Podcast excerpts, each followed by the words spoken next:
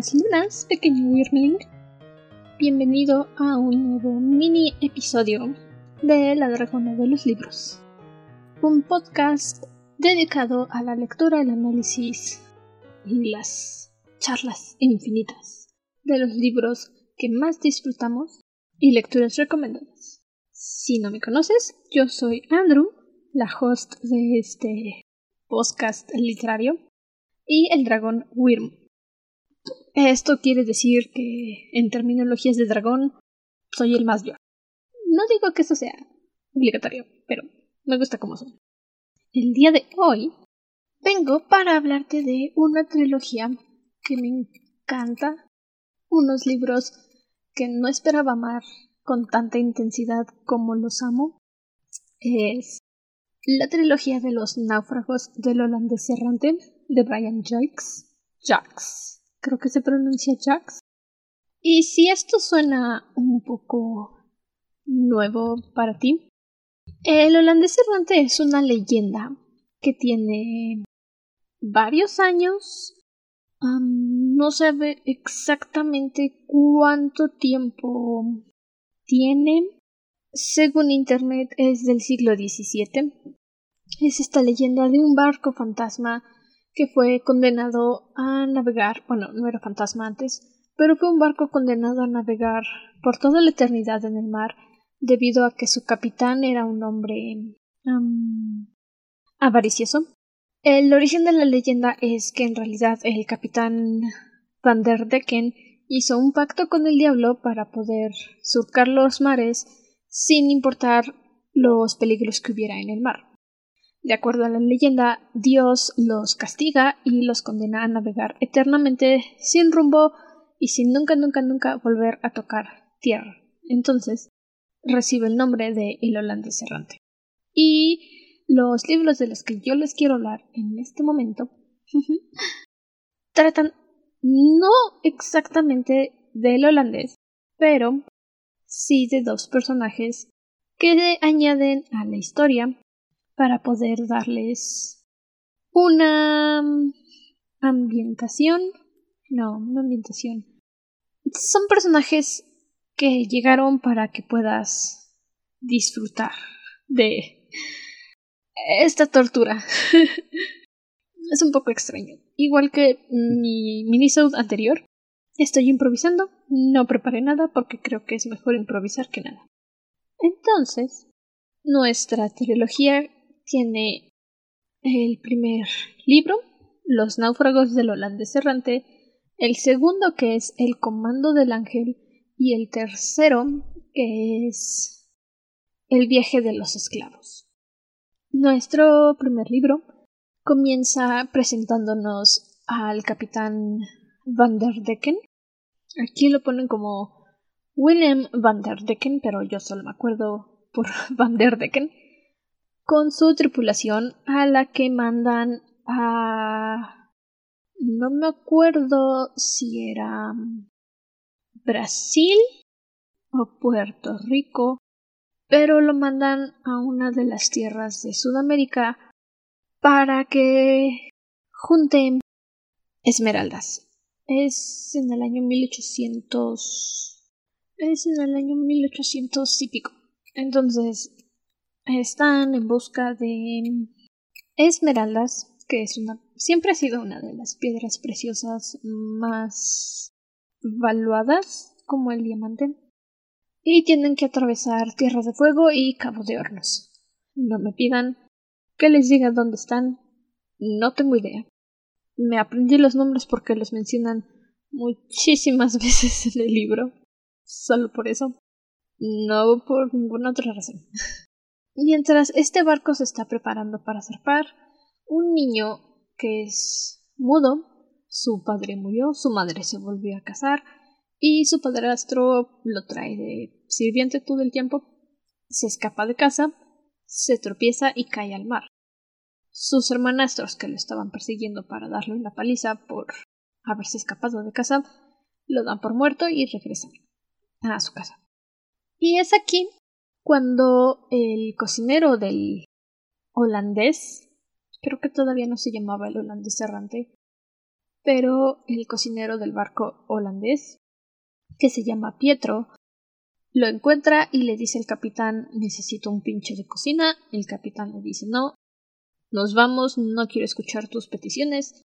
Y el cocinero de cualquier manera le da lo mismo y rescata a este niño, que después de que despierta y lo alimentan descubren que no puede hablar. Y el cocinero Pietro pregunta a uno de los tripulantes cómo se le llama a alguien que no puede hablar. No me acuerdo exactamente quién es, pero la persona que le dice cómo se les llama dice Nabucodonosor. Es una palabra bíblica, creo que es, que se refiere a alguien que no puede hablar, según el libro. Entonces, para corto, al niño lo llaman Nab. O en inglés, que creo que tiene mucho más sentido, le dicen Ben. Datos curiositos, pero que hacen mucha más amena la lectura en lugar de estar leyendo Nab durante la primera parte del libro y luego Van durante el, el resto de su travesía, porque así es como se hace llamar Van, entonces de Van a Ben, lo vamos a llamar Ben. Y así es como comienza nuestra historia. There once was a ship that put to sea. The name of the ship was a Billy of Tea. The winds blew up her bow, up down, oh below my bully boys blow. Soon may the man come to bring us sugar and tea and rum. One day when the tonguing is done, we'll take our leave and go. she Cuando recogen a Ben en el barco y lo alimentan, se aseguran de que no se muera. Pietro lo trae de aquí para allá brincando todo el tiempo para asegurarse de que sea un buen esclavo. Básicamente lo trae de esclavo. No es que Pietro me caiga bien, en realidad lo odio, me alegra todo lo malo que le pasa a Pietro. Pero antes de zarpar a su viaje hacia Cabo de Hornos, hacen una breve parada en Dinamarca, en el libro, por supuesto. Ahí ven, se asoma por la ventana de la cocina y ve que hay un perro buscando por comida y le ofrece, creo que unos trozos de carne seca, seca que tenían ahí en el barco. Y el perro se sube al barco, por supuesto, y Ben decide llamarlo Dinamarca, porque es el lugar donde lo adoptó. En inglés, bueno, en español le dicen Din por Dinamarca y luego cuando se cambia el nombre le pone a su perro Nid, que de nuevo en inglés tiene más sentido porque es Denmark con E, entonces es Den como fin. Y cuando le cambia el nombre Ben se llama Ned. De nuevo voy a referirme a ellos como Ben y Ned porque es más lógico para mí llamarlos de esa forma que van y Mir. Cuando están haciendo este viaje, esta peligrosísima travesía hacia Cabo de Hornos, descubren que es imposible cruzar Tierra de Fuego, mucho menos rodear Cabo de Hornos, porque en lugar de tomar el camino largo, que sería rodeando todos los continentes, por supuesto, Van der Decken quiso atravesar el océano para llegar directamente a estas tierras donde les estaban ofreciendo las esmeraldas. No salía como él esperaba, por supuesto. Y mientras más intentaban atravesar Cabo de Hornos, que por la forma en la que nos lo describen es de esas aguas agitadas que siempre están en tormenta, no parece ser que se calmen nunca, y terminan perdiendo tripulación conforme pasa el tiempo se les acaba la comida, se les acaba el agua, están empezando a volverse locos, porque llevan en el agua mucho tiempo, no hay esperanza de que vayan a salir vivos de ahí, y Van der Decken se rehúsa a volver a tierra, reabastecerse y hacer el viaje de regreso a Cabo de Hornos. Eventualmente pasa la tragedia, Van der se vuelve loco, empieza a insultar a Dios, suelta muchas blasfemas y le dice hasta de lo que se va a morir. Y en castigo, Dios manda un ángel para maldecir a toda la tripulación del holandés errante y los condena a nunca morir y a vagar eternamente por el mar, nunca encontrando tierra sin rumbo fijo, excepto a Ben y a Ned, a quienes considera los únicos dos tripulantes de corazón puro en el barco, y les otorga el don de la vida y juventud eterna, y les a Ben les da el don de hablar, porque recordemos que es mudo, y la capacidad de comunicarse mentalmente con su perro Ned. Eh, pasan cosas malas, obviamente. Hay un naufragio, si no, no serían los náufragos. Y se encuentran a un amable granjero, pastor, por tierra de fuego. Si es por tierra. Sí, creo que sí es por tierra de fuego donde se lo encuentran. Y este señor cuida a Ben y a Ness durante tres años, hasta que ya está Ben habituado a hablar, hasta que ya no le suena rara su voz, y perfecciona su habilidad de comunicarse mentalmente con Ned. El primer libro es básicamente nos cuentan cómo es que estos viajeros, estas almas inmortales, se habitúan al mundo. Cómo es que encuentran la forma de conllevar su inmortalidad sin sentirse abrumados completamente. Por supuesto, quedan abrumados porque no se pueden quedar en un lugar mucho tiempo. La gente se va a dar cuenta de que no envejecen. Y en esos años los iban a quemar de brujos, lo cual es bastante triste. Pero... ni modo, son cosas que hay que hacer. Y en el primer libro nos dan esta pista de que no importa en dónde estén, no importa a dónde vayan, el ángel se comunica con ellos en sueños y les dice a dónde tienen que ir para resolver problemas mayores, por así decirlo. Los trae de su policía personal el ángel. La verdad es que yo odio al ángel, lo detesto. En el primer libro yo estaba muy feliz porque me encariñé de Ben, lo amo, me encanta ese niño, es adorable. Pero mientras más releía el libro y más me adentraba un poco en la lectura, me di cuenta de que Ben y Ned realmente no son felices con la vida que tienen, aunque quieran hacerle creer a las personas que sí lo son. El segundo libro, que es El Comando del Ángel, es acerca de un viaje obligatorio que deben hacer Ben y Ned al mar. Cuando empieza nuestra segunda historia, en el primer libro nos dejan muy en claro que Ben y Ned juraron nunca, nunca, nunca jamás volver al mar. Tiene sentido, están traumados después de lo que vivieron a bordo del holandés. El segundo libro empieza con Ben y Ned viajando en costas españolas, creo que es, buscando comida porque nunca tienen dinero, es un poco lógico que nunca tengan dinero porque pasan muchos años. Y al momento en el que empieza el segundo libro, han pasado como 300 años desde el naufragio del holandés. Entonces, pues, cambia la moneda, aunque sea un poquito, pero en ese entonces cambia la moneda. No podían tener dinero almacenado. Se topan con un capitán francés de un barco llamado La Petite Marie, de nuevo, perdonen mi francés. I don't speak French, but I like the sound of the French.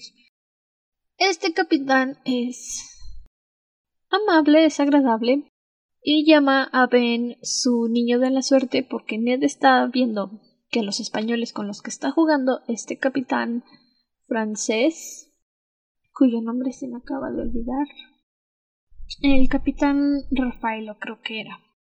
Google no me quiere decir nada, pero bueno, ahí, él, ellos. Hay algo que me frustra un poco de la escritura de Brian Jacks, Jacks y en cierta forma sí me alejó de la lectura. Un poco, realmente nunca dejé el libro, me los leí como en tres días, en mis trayectos hacia el trabajo. Y es que sus personajes son o completamente blancos o completamente negros. No hay un intermedio, no hay una versión humana de ellos. Ben y Ned son absoluta bondad, absoluta amabilidad. No hay nada de ellos que se pueda considerar como corrupto. Eso me frustra, no lo voy a negar, pero son libros considerados infantiles. Yo no los pondría así, la verdad es que son bastante agresivos para que los lea un niño, pero así son. Los villanos son malos por el simple hecho de ser malos y los buenos son buenos por el simple hecho de ser buenos. Nos damos cuenta eh, durante esta persecución en La Petite Marie cuando el capitán Rafael, Rafael creo que es Rafael, quiere ir de regreso a Francia, ya que ha acumulado bastante fortuna, para retirarse del oficio de la piratería, por así decir, y unirse a su hermano que es un padre, unirse a la iglesia. Ben se quedaron con él porque si no se iban con el capitán Rafael, los españoles los iban a matar porque les quitaron mucho dinero. Pero los españoles estaban haciendo trampa, entonces ni modo. Esta historia del capitán Rafael creo que es mi favorita. Lo estoy mencionando ahorita porque incluso en el viaje de los esclavos mencionan varias veces al capitán Rafael y el viaje de los esclavos es una historia inmediatamente una historia que continúa inmediatamente al término del comando del ángel, algo que no sucedió con los náufragos del holandés errante. Pasaron como 100 o 200 años del primer al segundo libro, entonces las personas que conocimos en el primer libro no se vuelven a mencionar. Y algo que también me frustra, estar cambiando de aventuras en los libros, es que no se mencionan a los de la aventura pasada. ¿A qué me refiero? En el Comando del Ángel empezamos con esta historia de el capitán Rafael con su tripulación que están viajando de regreso a Francia cuando el banco el barco es atacado por otro tipo de piratas, creo que son, o son oficiales de alta mar, no estoy muy segura de cuál es la traducción, pero los atacan y hunden el barco. Solo Ned y Ben sobreviven porque el capitán Rafael prefirió salvar la vida de los niños a su propia vida. Llegan a tierra en Italia, me parece que es, o Francia, Ben y Ned, y ahí se encuentran con un sheriff de un pueblito y el ángel les da una orden. Les dice que deben ayudar al hombre que los va a llamar hijos, aunque no sean suyos, y se tendrán que marchar. Algo así. Se supone que tienen que ayudar a este sheriff a recuperar a su nieto, que fue secuestrado por la tribu de su nuera, que son una tribu bien salvaje, no porque sean nativos, sino porque de verdad son unos asesinos. Y lo ayudan, por supuesto. Eso es lo que hacen. Son demasiado buenos para negar ayuda a los demás. Mi problema es que acaban de salir de un ataque marítimo incluso peor que el que vivieron en el holandés errante, porque mientras están remando en su bote salvavidas para llegar a la orilla les disparan. Son acribillados, no les dan ninguna bala, por suerte, pero les apuntan con armas de fuego y en ningún momento sienten las repercusiones de eso. E inmediatamente después se lanzan de cabeza a salvar a un niño que no conocen, a ayudar a un hombre que ni siquiera conocen, nada más saben su nombre y que les ofreció un poco de comida, y ya se están lanzando de cabeza a ayudarlo. Y todavía parte con esta tribu que están enfrentándose, pues no, o sea, se llama la tribu los Razan y no sufren ninguna consecuencia whatsoever. No traumas, no estrés postraumático, nada. Son inmunes a todo eso. Y me frustra mucho porque de verdad son libros muy interesantes, me encantan estos libros, pero es que los personajes no son creíbles. Me encantan, los adoro, pero no los creo. No los creo, no los considero un ejemplo de decir es que deberías de ser como este. La verdad es que no. Terminan salvando al niño, que se llama Dominic. Lo regresan con su abuelo, se quedan viviendo unos meses con el sheriff y cuando el sheriff les dice que los va a adoptar y hacerlos sus hijos, Ben y Ned se tienen que marchar. Regresan a la costa donde se hundió la Petite Marie y es en ese momento en el que se acuerdan que viajaron a bordo del barco. No, no, no, no, no. No les perdono que se olviden del capitán Rafael, que los trató como sus hijos, el capitán Rafael, al que le contaron todo lo que sucedió en el holandés errante, al que le dijeron que son inmortales, que pueden hablar entre ellos y que nunca van a morir y nunca van a envejecer, y el capitán Rafael todavía les extendió los brazos y les dijo Yo te voy a proteger. No voy a dejar que nadie en este barco ni ningún otro barco te ponga las manos encima. No. No se los perdono. Y también. Ah, bueno, lo que sea. Se encuentran con su barquito salvavidas que fue acribillado, fue balaseado, y la bolsita de piel que les dio el capitán Rafael con todo el oro que había almacenado. Se topan con un padre. Resulta que este padre es el hermano del capitán Rafael. Le dan todo el dinero y le dicen por favor cuídese, nosotros nos vamos.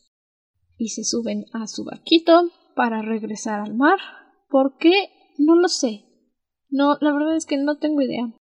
¿Por qué regresaron al mar? No tenían ninguna razón para volver, pero lo hicieron. Y es aquí cuando empieza el tercer libro. No tienen comida, no tienen agua, no tienen... es que no tienen nada. Solo se subieron al barco y empezaron a remar. Y cuando ya se están medio muriendo de inanición y de sed, un barco de esclavos se topa con ellos y pues obviamente los recogen y dicen mío, los voy a vender son separados porque no van a vender a Ned. Y déjenme acordarme qué sucede.